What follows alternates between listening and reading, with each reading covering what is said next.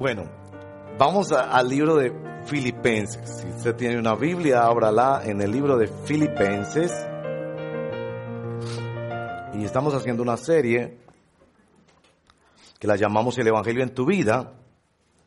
Y hoy es la cuarta entrega de una parte de eso que tuvo el mismo título y es cómo lidiar con nuestro egoísmo. Los cristianos y los que son llamados a la fe en Cristo vamos encontrando poco a poco, cada vez con más preocupación, la verdad, cada vez con más preocupación. El, el- yo lo llamo así para ser un poco dramático, como muchos predicados, yo soy dramático, el demonio de, nuestra, de nuestro egocentrismo. Lo que muchas veces llamamos amor y lo que estamos haciendo usando las personas. Y tan profundo que es eso, que el que es llamado al Evangelio va siendo llevado a la oscuridad de ese egoísmo para buscar esperanza solamente en Cristo Jesús. Y por eso estamos leyendo el libro de Filipenses, centrado en el capítulo 2. Entonces encienda su, su Biblia, si lo tiene en un celular o equipo móvil, y, y ábralo en la Biblia, si la tiene en papel. En Filipenses capítulo 3, y para esta cuarta entrega lo que voy a hacer es leer todo el capítulo 3 y el versículo primero del capítulo 4. Hoy cerramos esta serie, va a quedar un poquito inconclusa, yo sé. Pues la razón es que la próxima semana comenzamos nuestro, nuestro recorrido por toda la Biblia. Si usted nos visita, debo contarle eso, que el Señor nos ha guiado, que el año entrante como congregación, todos, leamos la Biblia completa en un año. Que no es mucho pedir, francamente. Es, menos de lo que demora el tiempo de propagandas en tu programa favorito de televisión. Si lees entre 12 y 15 minutos diarios, lees la Biblia en un año. Y la mayoría, estoy seguro, no han leído la Biblia completa todavía. Hay unos pocos, dicen, yo la leí alguna vez, todo completo. Pero también nos vamos a gozar en que cada domingo, a partir del próximo domingo, la predicación tratará con uno de esos capítulos que hemos leído. Así que vamos a estar conectados durante semana. Pero asimismo, la oración de los miércoles y los sábados, los grupos, etcétera, van a estar tratando con alguno, no con todos los capítulos leídos en semana. Serían como entre 15 y 20, depende del tamaño de esos capítulos, pero sí eh, versarán en esos capítulos. Y por eso les animamos a adquirir el calendario, eh, además de las boletas para el concierto del 26, adquirir el calendario para tener allí las referencias bíblicas que se leen cada día. Entonces, bueno, y también pueden mirar el concierto de Santiago Benavides el día 26.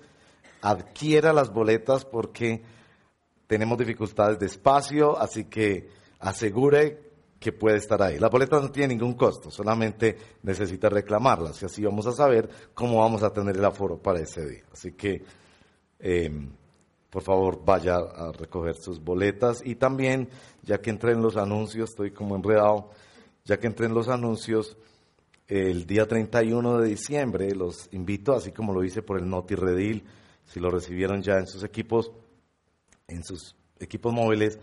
El 31 vamos a tener ayuno y oración para cerrar el año y comenzar el año nuevo de 8 de la mañana, 8 de la mañana a 12 del mediodía tendremos ayuno y oración aquí para todos los que quieran venir. Entonces vamos a tener una linda oportunidad de terminar bien en oración este año. Bueno, ahora pues vamos a Filipenses capítulo 3. Leeré verso primero en adelante, concluiré en el verso primero del capítulo 4. Leo para el beneficio de todos, en el nombre del Padre, del Hijo y del Espíritu Santo. Por lo demás, hermanos míos, alégrense en el Señor. Para mí no es molestia volver a escribirles, debería decir volver a leerles lo mismo, y a ustedes les da seguridad. Cuídense de esos perros, cuídense de esos que hacen el mal, cuídense de esos que mutilan el cuerpo, porque la circuncisión somos nosotros, los que por medio del Espíritu de Dios adoramos nos enorgullecemos en Cristo Jesús. Que ahí viene la frase más importante para esta mañana. Y no ponemos nuestra confianza en esfuerzos humanos. Yo mismo tengo motivos para tal confianza, nos cuenta Pablo en su testimonio. Si cualquiera otro cree tener motivos para confiar en esfuerzos humanos, yo más. Dos puntos, viene una lista de siete cosas, que es la experiencia que narra aquí Pablo de lo que podría ser su confianza o su orgullo en esfuerzos o en condiciones humanas. Circuncidado el octavo día del pueblo de Israel de la tribu de Benjamín, hebreo de pura cepa. En cuanto a la interpretación de la ley fariseo, en cuanto al celo perseguidor de la iglesia, en cuanto a la justicia que la ley exige, intachable. Sin embargo,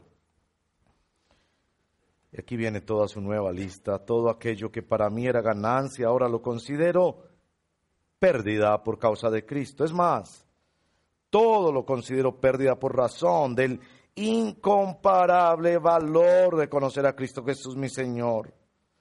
Por Él lo he perdido todo y lo tengo por estiércol a fin de ganar a Cristo y encontrarme unido a Él. No quiero mi propia justicia que procede de la ley, sino la que se obtiene mediante la fe en Cristo, la justicia que procede de Dios, basada en la fe. Lo he perdido todo a fin de conocer a Cristo, experimentar el poder que se manifestó en su resurrección, participar en sus sufrimientos y llegar a ser semejante a Él en su muerte. Así espero alcanzar la resurrección de entre los muertos. No es que ya lo haya conseguido todo o que ya sea perfecto, sin embargo, sigo adelante esperando alcanzar aquello para lo cual Cristo Jesús me alcanzó a mí. Hermanos, no pienso, no pienso que yo mismo lo haya alcanzado ya. Más bien una cosa hago, olvidando lo que queda atrás y esforzándome por alcanzar lo que está delante, sigo avanzando hacia la meta para ganar el premio de Dios que Dios ofrece mediante su llamamiento celestial en Cristo Jesús. Así que escuchen los perfectos. Todos debemos tener este modo de pensar. Y si en algo piensan de forma diferente, Dios les hará ver esto también. En todo caso, vivamos de acuerdo con lo que ya hemos alcanzado. Hermanos, sigan todos mi ejemplo y fíjense en los que se comportan conforme al modelo que les hemos dado. Como les he dicho a menudo y ahora lo repito hasta con lágrimas muchos se comportan como enemigos de la cruz de Cristo. Su destino es la destrucción. Adoran al Dios de sus propios deseos, se enorgullecen de lo que es su vergüenza, solo piensan en lo terrenal.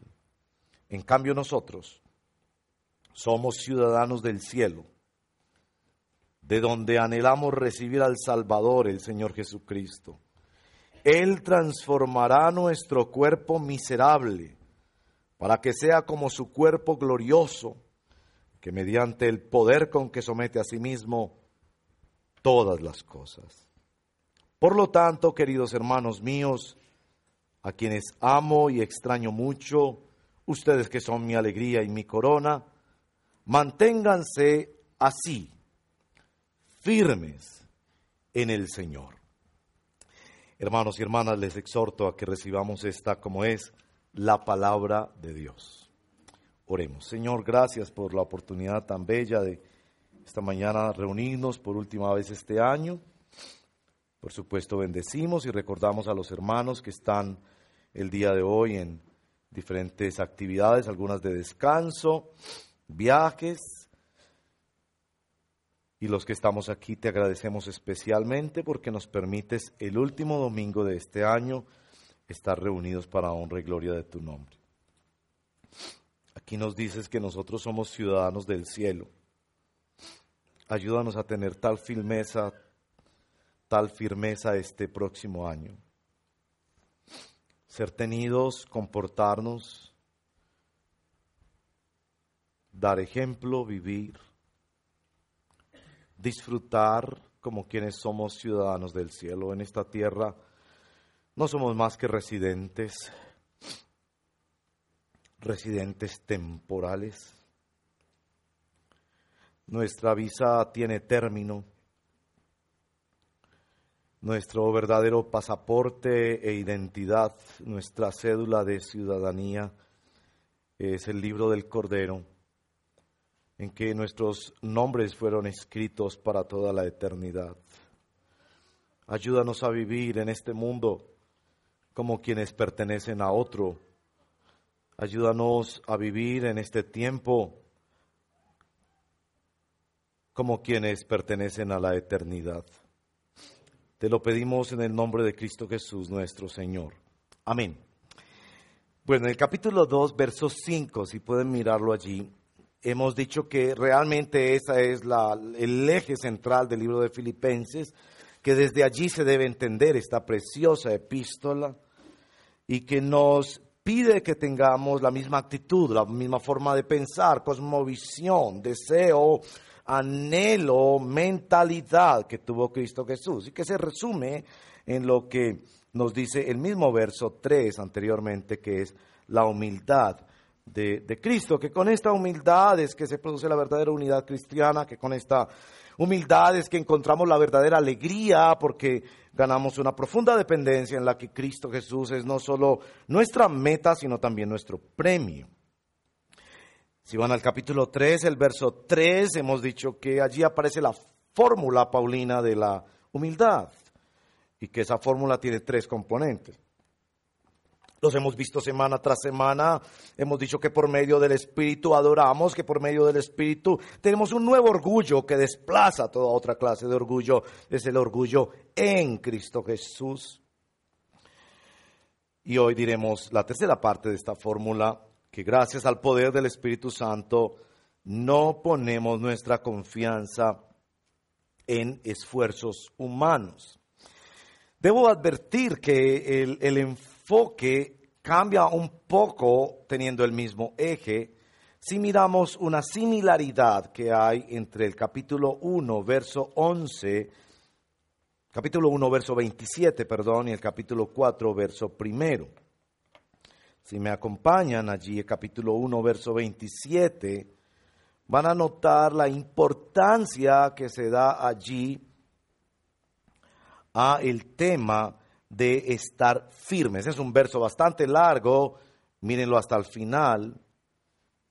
Pase lo que pase, dice Pablo, compórtense de una manera digna del Evangelio de Cristo, un excelente verso para pensar en nuestros planes del año entrante en nuestra oración para el año entrante. De este modo, ya sea que vaya a verlos o que estando ausente, solo tenga noticias de ustedes, o solo que tenga noticias de ustedes, sabré que siguen firmes en un mismo propósito, luchando unánimes por la fe del Evangelio, firmes con un mismo propósito, luchando unánimes por la fe del Evangelio. Y eso podría ser un maravilloso texto para comenzar el año entrante a nivel personal, a nivel familiar, a nivel de iglesia. Ahora vayan conmigo al verso del capítulo 4, verso primero, y notarán la similaridad. Por lo tanto, queridos hermanos míos, a quienes amo y extraño, ustedes que son mi corona y mi alegría, manténganse así firmes en el Señor. Así que necesito explicarles esto porque si no, no voy a hacerme entender bien en lo que resta de esta exposición. Noten que capítulo 1, verso 27 habla del deseo y casi el propósito de la epístola de Pablo, que es que ellos se mantengan firmes combatiendo con el mismo propósito por el Evangelio. En el capítulo 4, verso 1, manténganse firmes así. Eso en, estudios bíblicos lo llamamos inclusión. Cuando un texto bíblico tiene un, un sabor, una idea al principio y otra misma al final. Y aquí notamos que lo que Pablo está tratando de mostrar es cómo mantenernos firmes. Y yo quiero mostrarles por qué ese mantenerse firmes tiene tanto que ver con la tercera parte de esta fórmula de la humildad, que es no confiar en esfuerzos humanos. Ese es básicamente mi propósito. Perdónenme que no soy tan ilustrativo, pero sí es muy importante que lo comunique así. Y sobre todo, que nuestro verso 4.1 dice que se mantengan así firmes en el Señor. Así se refiere al texto anterior. Eso que ha hecho que Pablo considere todo como pérdida, como basura, con esa palabra tan fuerte como estiércol, a menos que esas cosas le ayuden y le lleven a Cristo Jesús, esa firmeza que él ha conseguido adorando, enorgulleciéndose, satisfaciéndose solo en Cristo y ahora desconfiando de la carne. Eso le va a permitir tener la firmeza para su vida. Así que esto debería ser muy importante para usted porque yo, yo no sé cómo será su año entrante.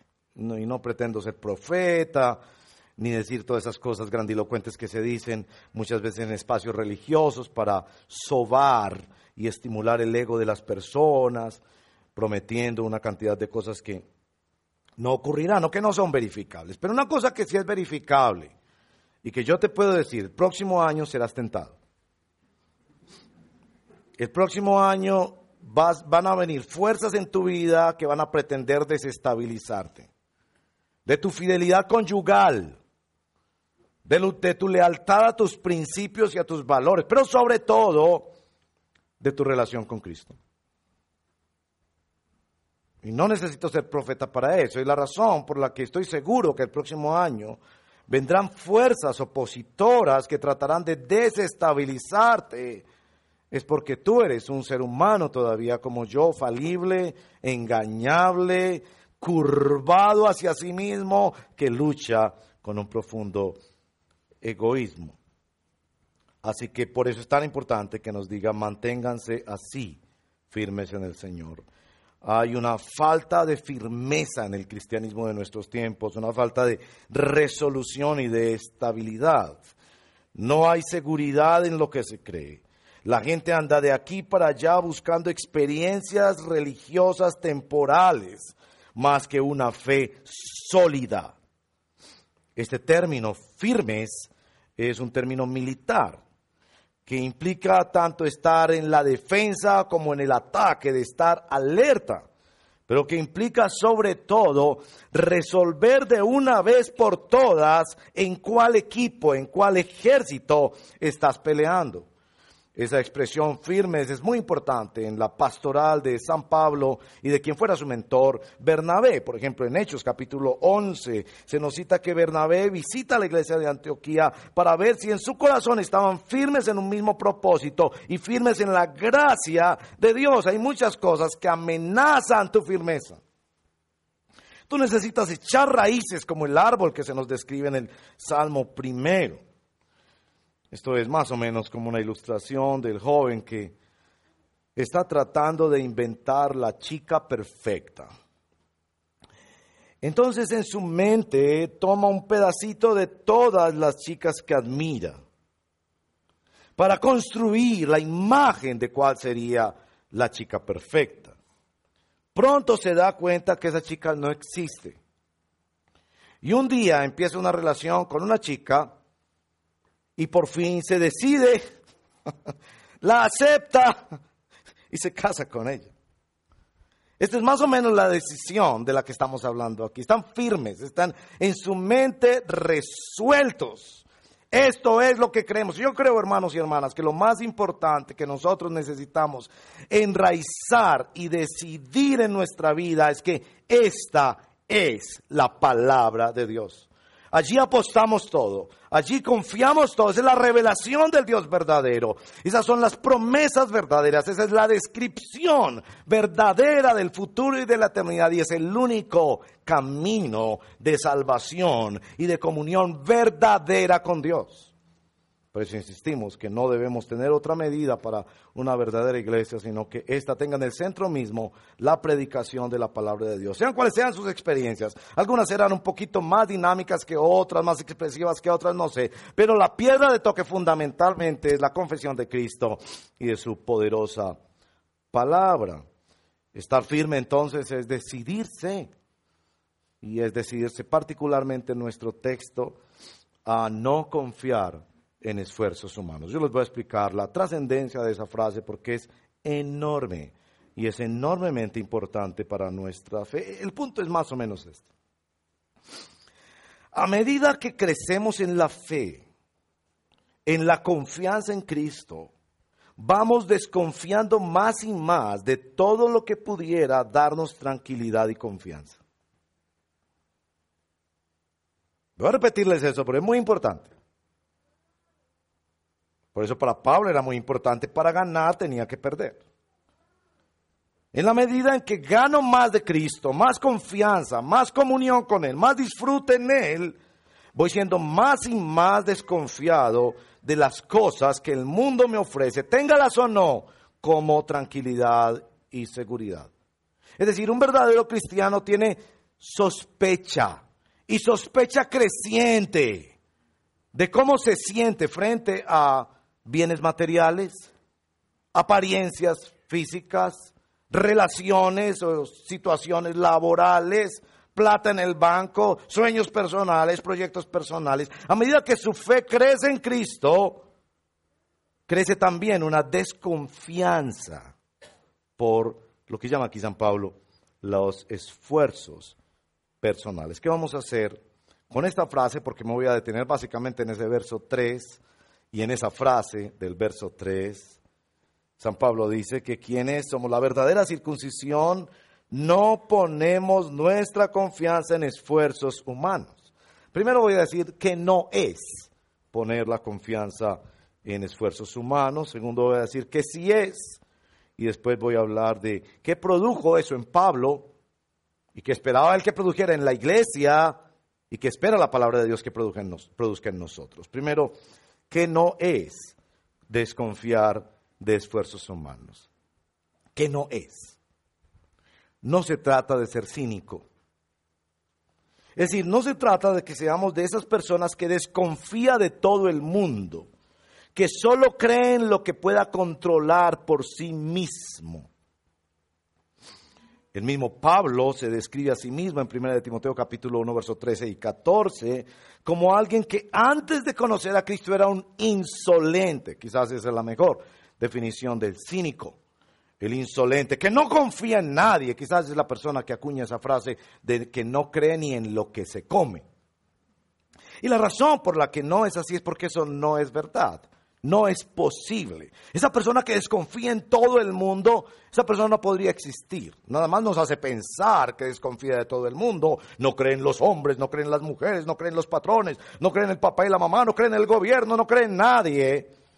Esa clase de cínico realmente está negando la realidad de que el ser humano no puede vivir sin fe. ¿Había pensado en eso? El ser humano no puede vivir sin fe. Usted no puede decir, no me voy a montar en ese carro si no entiendo perfectamente cómo funciona el carro, ni en ese avión, ni me voy a comer la lata de frijoles, ni voy a ir al restaurante, ni voy a estar en este país, ni voy a estar en este edificio si no soy un ingeniero especializado en saber que esta estructura puede con su techo. No podrías vivir, no podrías ir al médico, no podrías vivir a menos que tuvieras fe. Tú necesitas confiar en el patrón que tienes en tu trabajo, en las redes sociales, en el internet, en el médico, en el Estado, en los impuestos, en el transporte. Necesitas confiar. El ser humano no puede vivir sin confiar. Así que no se refiere a no confiar en nadie como hace el cínico. Tampoco se trata de ser pusilánime. La persona pusilánime es la persona temerosa, que no se atreve a hacer nada por miedo al fracaso falto de confianza en sí mismo, nunca se atreve. Y no se refiere a eso, esto de desconfiar en, la, en los esfuerzos humanos, porque eh, vemos a David, recuerdan a pequeño David, y se dan cuenta que quien confía en Dios se le media lo que sea. es el pequeño David. Tú vienes a mí con lanza, con espada, con armadura, y yo vengo a ti con cinco piedritas, pero en el nombre de Jehová de los ejércitos. Entonces, aquello que Pablo nos dice de no confiar en esfuerzos humanos no quiere decir ser pusilánime, miedoso para todo, porque los cristianos realmente son gente muy atrevida. Bueno, tampoco quiere decir que esto sea una declaración de vegetarianismo. Les va a sonar extraño, pero es la introducción al siguiente punto. Y es que la expresión realmente no es confianza en esfuerzos humanos. Si usted está leyendo la Reina Valera, va a ver que dice la palabra en no confiar en la carne, si está leyendo la Reina Valera. no confiar en la carne. Aquí es que el traductor ha hecho una equivalencia dinámica y ha puesto, en lugar de confiar en la carne, ha puesto confiar en esfuerzos humanos.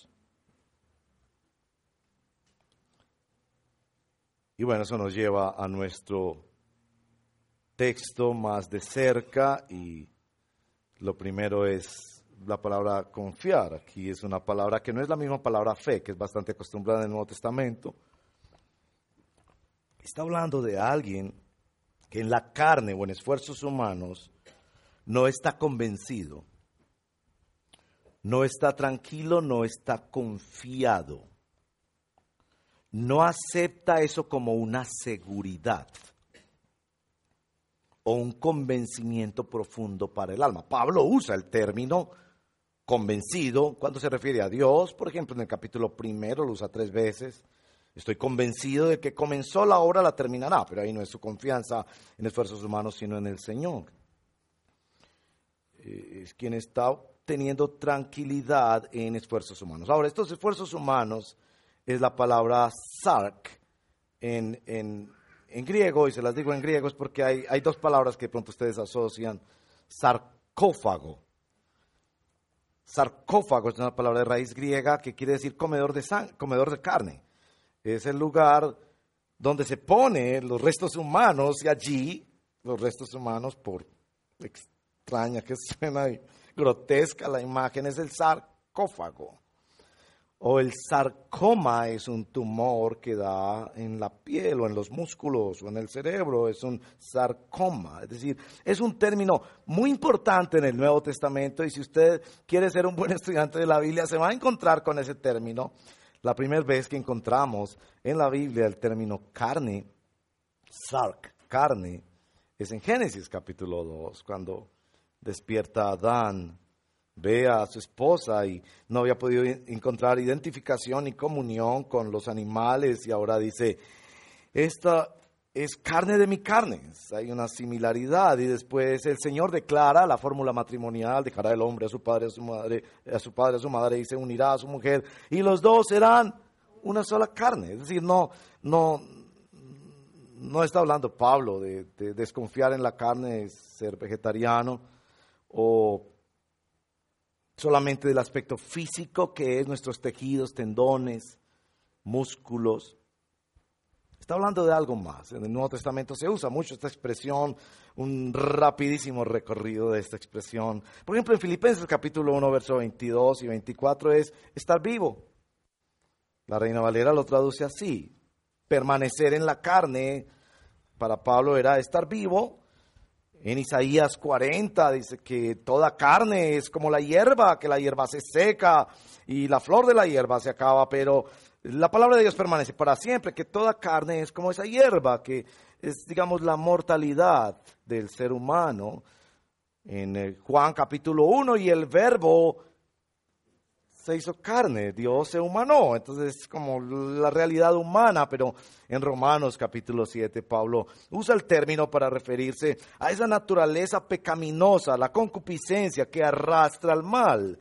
En Galatas 3, los esfuerzos humanos para salvarse con sus propias buenas obras, eso es confiar en la carne o en Gálatas capítulo 4, la decisión humana, el pensamiento humano, el criterio humano, o en Gálatas 5, las pasiones y los deseos de la naturaleza pecaminosa que se oponen en Romanos 8 al poder del Espíritu Santo.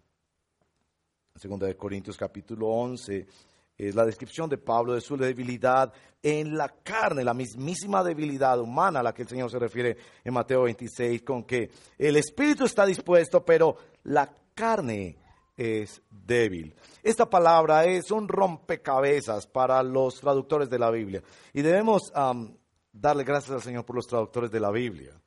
Y además de eso debemos leer más de una traducción de la Biblia. No idolatren una traducción de la Biblia. La Biblia no fue escrita en español.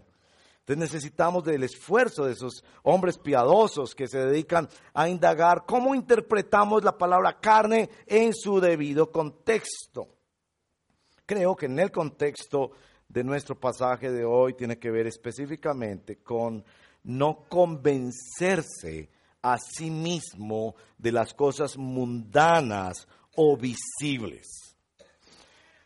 Este aspecto de la fe cristiana, de la actitud que Cristo está tratando de instalar en nosotros y que es fundamental para que tengamos unidad cristiana y alegría, está enfocando en nuestros problemas más graves, hermanos y hermanas.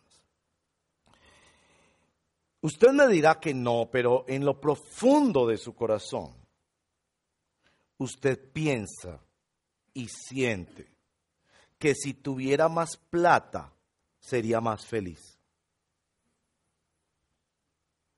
Yo sé que le da pena como a mí hacer la cara así. En lo más profundo usted piensa, si yo tuviera más plata, bien a vida, bien a vida la platica, ¿cierto? Algún tío en Europa que se muere y resultó que era mi tío y me heredó una fortuna incalculable. Yo siento que estaría para repartirle a los pobres algún pedacito, ¿cierto? Y para ofrendar a la iglesia y dar un gran diezmo, pero el pedazo más grande sería para mí y yo sería más feliz. En lo profundo de su corazón, ¿usted cree que si tuviera más plata sería más feliz? No que sería totalmente feliz, pero que sí sería un poquito más feliz, ¿cierto que sí? Yo creo que en lo profundo, yo sé que usted no va a hacer su cabecita así, pero en lo profundo, cuando la luz de la palabra de Dios llega por ahí a lo profundo, usted piensa que si fuera más bello o más bella, le iría mejor en la vida. Su esposo sería más fiel, su esposa sería más fiel, la gente las miraría más. Tenía mejor trabajo porque las estadísticas dicen que las muchachas más bonitas consiguen mejores trabajos. Eso lo dice el mundo, entonces usted lo cree. Y en lo profundo, yo sé que usted no va a hacer su cabecita así, pero en lo profundo, escarbando, escarbando, usted va a decir, ay. Y yo no estoy diciendo que la cambie a usted totalmente, no, no, unas cositas que usted quisiera cambiar, unas cositas. Porque usted todavía quisiera que la reconozcan a usted. Cierto que no fuera un individuo totalmente distinto, que llega usted a saludar a su mamá y ni lo reconoce. No, no, no. Sería usted mismo, pero un poquito más alto, con unas medidas un poco, en mi caso con un poquito menos de panza o menos de nariz. Es decir, unas cositas. Usted piensa que si le mejoraran esas cositas, usted sería más feliz. Yo sé que usted no va a hacer su cabecita así, pero si escarbamos lo más profundo, lo más profundo, usted piensa que si usted hubiera nacido en otra familia o en otro país, usted sería un poquito más feliz. Y aunque eso sea solo hipotético e indemostrable, usted afinca su vida en eso. A eso se refiere Pablo. Pablo se refiere a que una cosa extraordinaria que, que hace el Evangelio es despojarnos de unos convencimientos y unas confianzas que operan muy profundamente por allá en el alma y que nos cuesta, mis amados, muchísimo admitir. Y ese es precisamente el testimonio que Pablo nos da aquí. Déjeme leerle esta porcioncita de 2 de Timoteo capítulo 1, donde también Pablo habla de su testimonio, era frecuente que él hablara de su testimonio. Y no era tanto esos testimonios de yo era drogadicto y ahora no. Eran esos testimonios profundos del corazón, porque los milagros más grandes que Dios hace los hace en lo profundo del alma. Yo bendigo a Dios, si usted fue drogadicto y Dios le liberó de ese tremendo problema que son las drogas y el alcohol. Gloria a Dios por eso. Pero ese corazón que continuamente está curvado hacia sí mismo y que está anclado en la confianza en la carne, Pablo consideraba eso el más grande de los milagros. Y así describe su testimonio para comenzar en 2 de Timoteo capítulo 1, verso 12. Por ese motivo padezco estos sufrimientos, dice Pablo, pero no me avergüenzo, porque sé en quién he creído y estoy seguro, es la misma palabra, convencimiento, de que tiene poder para guardar hasta aquel día lo que le he confiado o lo que él me ha confiado a mí, también se podría traducir. Pablo tiene mucho que decir sobre esto de derrotar por el poder del Espíritu Santo, que sea derrotado la confianza falsa en la carne. Es que la conversión cristiana, la semana pasada decíamos, era, es como el cambio de un orgullo por otro. Quienes estuvieron aquí, si no lo pueden ver en nuestro canal, decíamos que la conversión cristiana es el cambio de un orgullo por otro. Y hoy debemos decir, la conversión cristiana es el cambio de una fe por otra.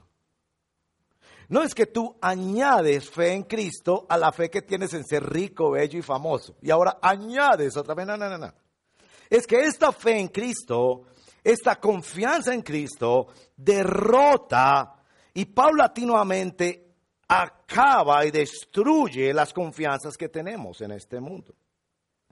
Déjenme decir algunas cosas sobre lo que significaba esto para Pablo. Voy a pasar rápido, mirando un poco más su vida y comentando un poquito de las cosas que están escritas en sus epístolas. En primer lugar, Dejar de confiar en la carne para Pablo significaba dejar de medir todo por la autocomplacencia, por el entretenimiento, por el placer que produce.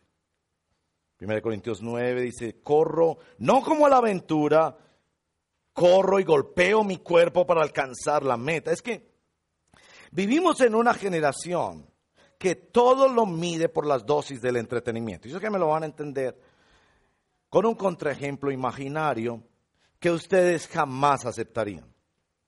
Si usted se encuentra con un amigo familiar que ha sido diagnosticado con un cáncer, que es operable, que es sencillamente sacar ese tumor, y usted le pregunta, eh, oye, ¿por qué no, no, te, no te operaste? Oí que te operaban la semana pasada y entiendo que no te dejaste operar.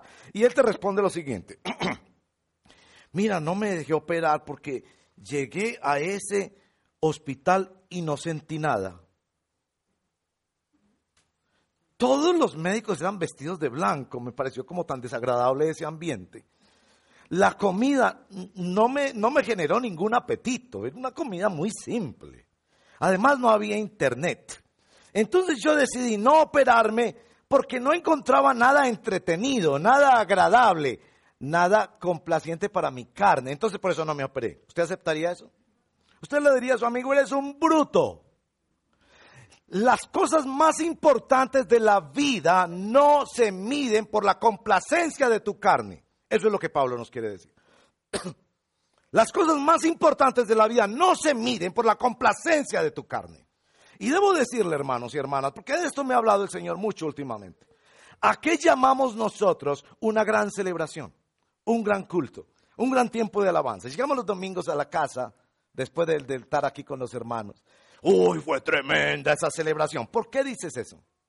¿Por qué dices eso? ¿Porque cantaron tus canciones favoritas? ¿Porque sentiste algo en tus emociones? Y, las emociones están bien, pero es cómo mides las cosas. Pablo dejó de medir todo por la autocomplacencia o el entretenimiento. Y ese es uno de los grandes problemas de esta generación. Esta generación todo lo mide por entretenimiento.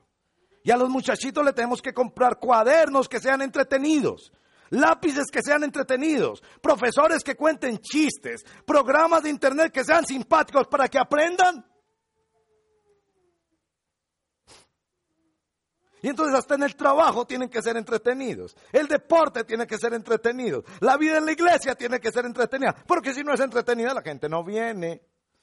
Pablo dijo, yo no voy a poner mi confianza en cómo me siento yo en cómo se complace mi carne. En segundo lugar, no confiar en la carne significa para Pablo renunciar abiertamente a la religión. Hay un uso correcto de la palabra religión en el libro de Santiago y en otros lugares de la Biblia, y se refiere puntualmente a la obediencia del Evangelio de asistir a las viudas y a los huérfanos y a los necesitados. Pero me refiero a la religión institucionalizada, la religión que tiene tradiciones humanas esfuerzos de la carne para transar con Dios. Mi abuelo murió. Diciéndole a mi padre que casi de rodillas le predicaba el Evangelio. Aun si viniera un ángel y me hablara, y si Dios mismo me hablara, no dejaré de creer en la Virgen María. ¿Perdón? ¿Dónde en la Biblia dice que debemos adorar a la Virgen María? ¿Dónde dice que ella ascendió, que nació inmaculada y todas esas doctrinas que se ha inventado la Iglesia Católica? Pero te cuesta salirte de esa tradición. Te cuesta romper con esas estructuras religiosas. Pues bien, no confiar en la carne para Pablo era romper, y no romper con la Iglesia Católica porque no existía, era romper con las tradiciones del judaísmo, la circuncisión que nos han mencionado allí, las tradiciones judías que algunos ininteligentemente en el pueblo evangélico quieren instituir.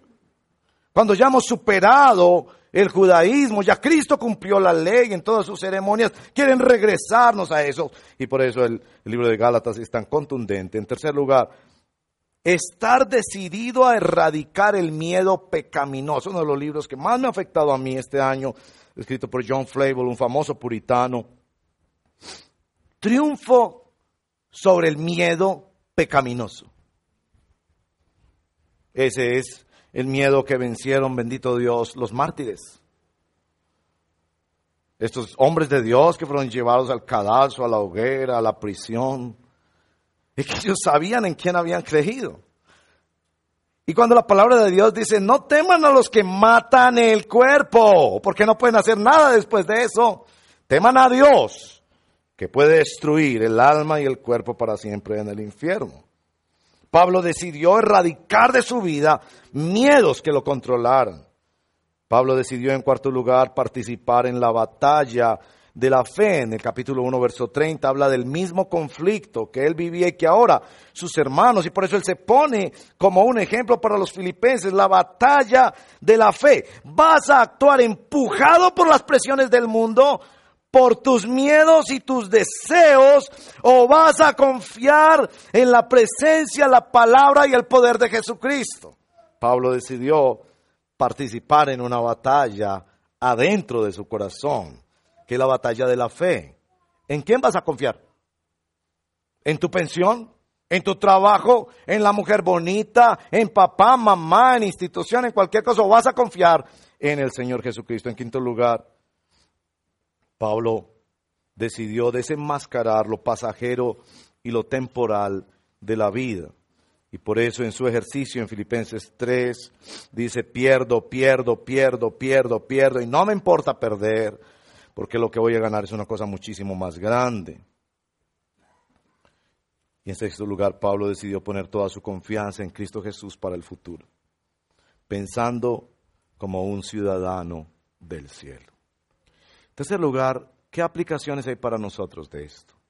Si lo que estamos tratando de decir es, entre más nos acercamos a Cristo, más lo amamos y confiamos en Él, más desconfiamos de todas esas cosas que nos dan una falsa seguridad y que en lo profundo de nuestro corazón nos hacen sentir como un fresquito y un aliento y una complacencia. Si entre más nos movemos hacia Cristo, más nos desprendemos, nos despojamos, nos desapegamos y desarraigamos. Entonces, ¿qué, qué impacto eso debe tener en nosotros? Bien, así es como llegamos al capítulo 4 y no voy a leer todos estos textos, pero sí voy a mencionarlos como ejemplos de aplicación que son extraordinarios. Noten que en el capítulo 4, verso 1, este asunto de confiar y creer más en Cristo le hace a Pablo amar más a la gente gozo, corona mía. Ustedes son mi alegría. Sí, cuando, cuando tu vida ya no es empujada porque eres bello, rico, famoso y todo, te conviertes en un alma libre. Si logras amar como Jesús amó. Capítulo 1, Pablo dice, yo quisiera irme y estar con Cristo, lo cual es muchísimo mejor, pero parece el Señor me está diciendo que yo debo estar por el bien de ustedes. Entonces me voy a quedar por el bien de ustedes. Va a sufrir por amor a ustedes los versos 2 y 3, la reconciliación de Bodia y Sinte, que eh, nos podemos reconciliar más fácilmente con otras personas cuando tenemos más desapego a las cosas materiales y a la confianza en la carne. En el verso 4 y 5 del capítulo 4, la alegría de vivir. Se puede disfrutar más la vida cuando no se está apegado a las cosas. En el verso 6 y 7, la oración. Por nada estén afanosos, sino sean conocidas sus oraciones con todo clamor delante del Señor, petición y ruego delante del Señor, que es lo que vamos a hacer el próximo 31 martes para terminar este año. La oración es más libre. Cuando vemos esas cosas y le decimos, ustedes no son más que cosas, no van a controlar mi vida. Cuando nos miramos al espejo y decimos con pancita y todo, así me ama el Señor y es todo lo que necesito. En los versos 8 y 9, una nueva forma de pensar, todo lo justo, lo bueno, lo que es de buen nombre, si hay virtud alguna, en esto pensad. Y termina el capítulo 4 con estas dos frases extraordinarias de San Pablo que nos muestran su testimonio personal como de alguien que ha sido incorporado en esta actitud de Cristo que es la humildad para la unidad. Y están estas dos frases que son quizás las dos frases más populares de la carta y también las más mal interpretadas de ella. Todo lo puedo en Cristo que me fortalece. Y para muchos es una expresión triunfalista que se la citan erróneamente a personas que no son cristianas. ¿Qué quiere decir todo lo puedo en Cristo que me fortalece? Pues vayan a los versos anteriores. He aprendido a contentarme cualquiera que sea mi situación. Sé vivir humildemente y sé estar saciado. Sé tener y no tener. Todo lo puedo en Cristo que me fortalece. Es decir, Dios por su gracia me hace tan firme y tan estable para el próximo año. Que realícense mis sueños o no, mejore mi empleo o no, tenga más o tenga menos, todo lo puedo en Cristo. Y el verso 19, que también es muy citado, Dios proveerá de todo conforme a sus riquezas. También erróneamente citado ese texto, también erróneamente citado a personas que no son cristianos. Ese texto no es para alguien que no es cristiano. Si usted no es cristiano, puede empezar a citarlo hoy, pero sí, solo sí, viene en arrepentimiento y fe a la persona de nuestro Señor y Salvador Jesucristo. Y lo que está diciendo es que esta iglesia de los filipenses, se habían esforzado por dar generosamente para la obra.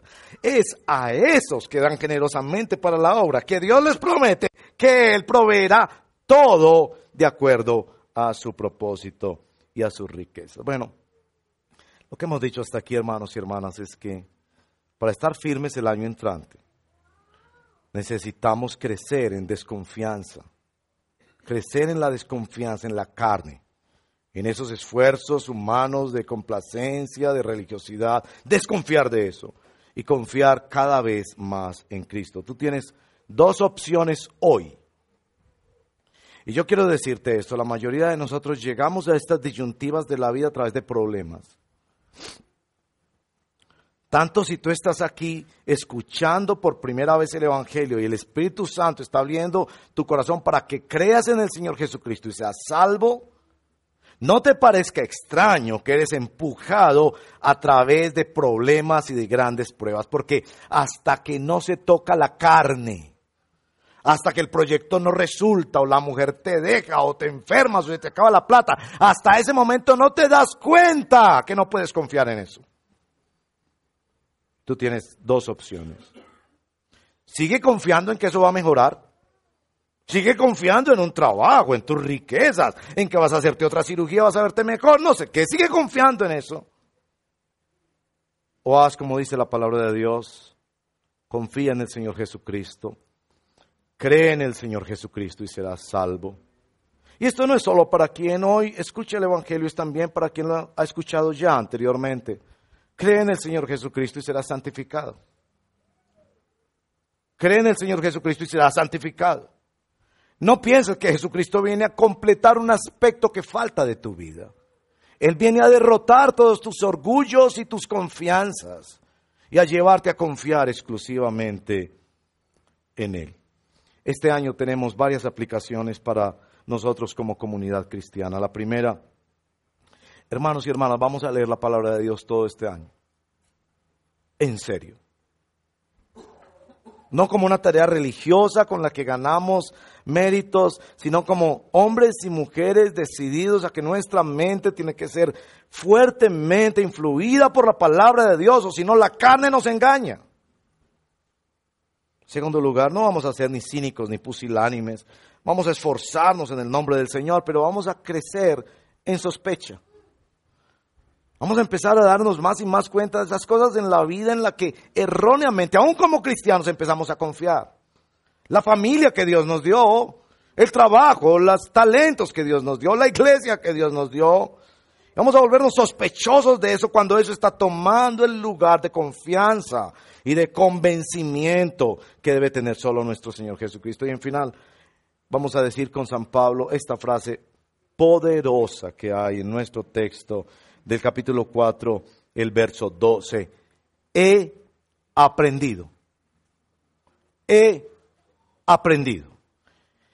Esto es algo que se aprende, no que se siente.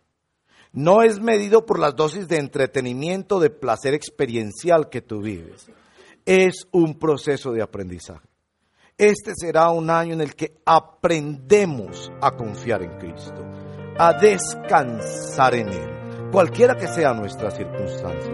Que así sea en el nombre del Señor.